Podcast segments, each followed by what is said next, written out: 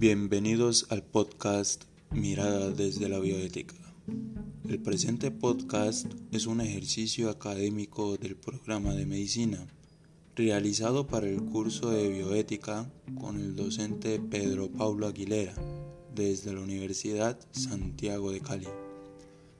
La responsabilidad de lo que se dice es únicamente de quien realiza este podcast.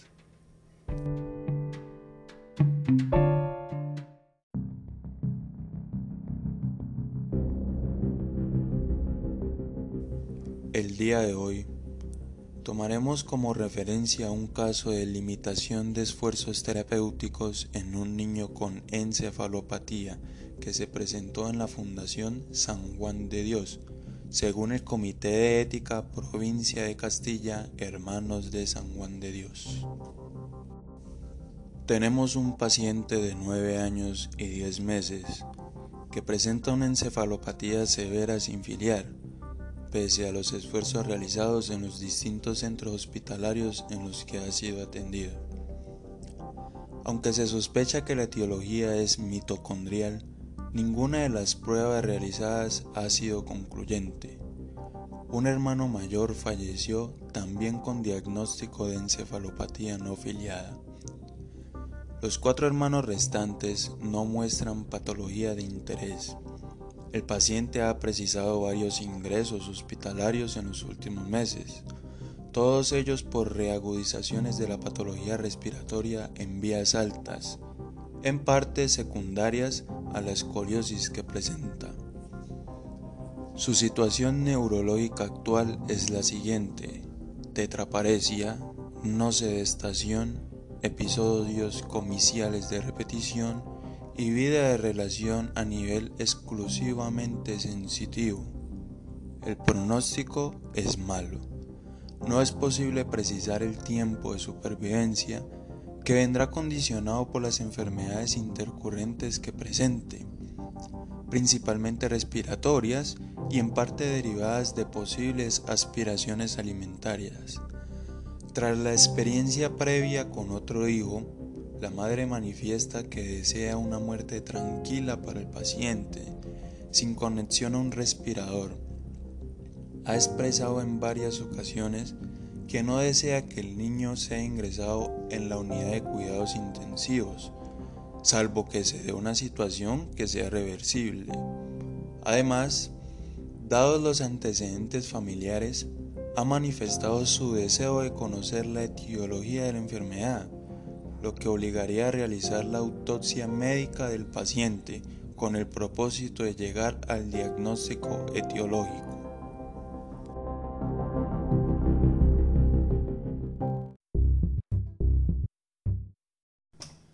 Nos encontramos con el doctor Andrés Felipe Vargas, especialista en medicina familiar del Hospital Universitario del Valle. Cuénteme, doctor, ¿Qué caso le recuerda en su ejercicio profesional que nos ilustra una decisión bioética tan compleja?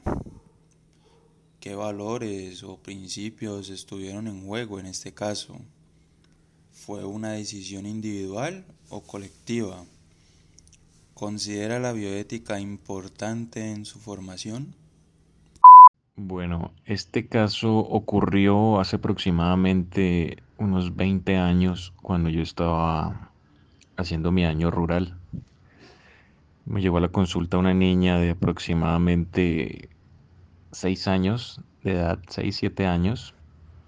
Y en ese momento la niña presentaba una anemia severa, una anemia que requería prontamente una transfusión de sangre porque si no se iba a deteriorar más, incluso podía morir.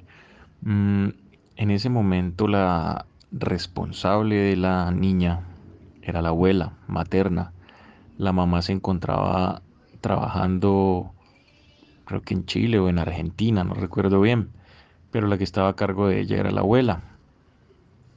Y la abuela era testigo de Jehová y no permitía, pues como ustedes saben, ningún tipo de transfusión. Entonces ella dijo que no aceptaba la opción de la transfusión para el tratamiento de la niña. En ese momento pues yo estaba un poco confundido porque pues estaba en juego la vida de la niña y pensaba yo que primaba la vida del menor, pero también eh, pensaba que podía de pronto estar, digamos, vulnerando la autonomía, en este caso no de la paciente, sino de la de su cuidadora o de su persona responsable, pero luego pues después de consultar llegamos a la conclusión que cuando se trata de un menor de edad, el menor de edad está bajo custodia del Estado, independiente de las creencias religiosas que tenga en ese momento. Entonces, en ese momento el Estado debe garantizarle la salud a esa niña y para lograr una decisión, yo lo consulté inicialmente con la trabajadora social, con psicología y posteriormente también trabajamos con pediatría para poder tener un consenso y, tener todas las herramientas para llevar a cabo este procedimiento. Se le explicó en repetidas ocasiones a, a la abuela, pero ella insistía en que no. En palabras de la abuela era que eh, si Dios o el Señor se la quería llevar, era por algo, era su propósito, entonces que nosotros no teníamos que interferir en eso. Pero era la creencia de ella, no era la creencia de la niña. Y la vida que estaba en juego era la de la niña y como dije anteriormente, pues si es un menor de edad, el Estado debe garantizarle su salud. Entonces esa fue la decisión que tomamos. Finalmente la niña se transfundió, eh, se encontró la causa de la anemia, se trató y pues afortunadamente no, no pasó a mayores. Lógicamente eh, la bioética es una parte fundamental de nuestra práctica porque a diario, independiente del área donde nos desempeñemos, vamos a tener decisiones que pueden ponernos un poco confundidos, ponernos a pensar en qué hacer, en qué haríamos nosotros, en qué dice la ley, en qué eh, podemos de pronto, digamos, como violentar o violentar un derecho fundamental o, o algún derecho de los pacientes. Entonces, muchas veces si tenemos esos conocimientos básicos de la bioética, pues nos va a facilitar la toma de, de decisiones. También contamos con la participación de la doctora María Cristina Tenorio, asesora de procesos de calidad, habilitación y acreditación en salud, quien por medio escrito nos ha hecho llegar su posición frente al caso. A la pregunta ¿qué caso le recuerda en su ejercicio profesional que nos ilustre una decisión bioética tan compleja?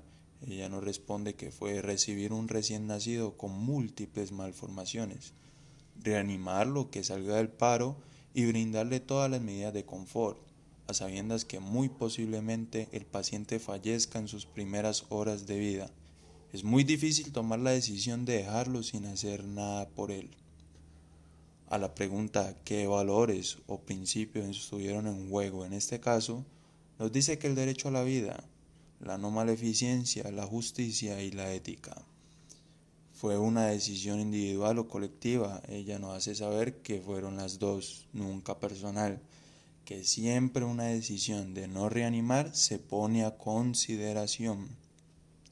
A la pregunta de si considera la bioética importante para su formación, nos dice que por supuesto, que debería estar inmersa en todos los procesos de medicina y que no podemos desligarnos nunca, que es triste que ahora sea una materia de relleno.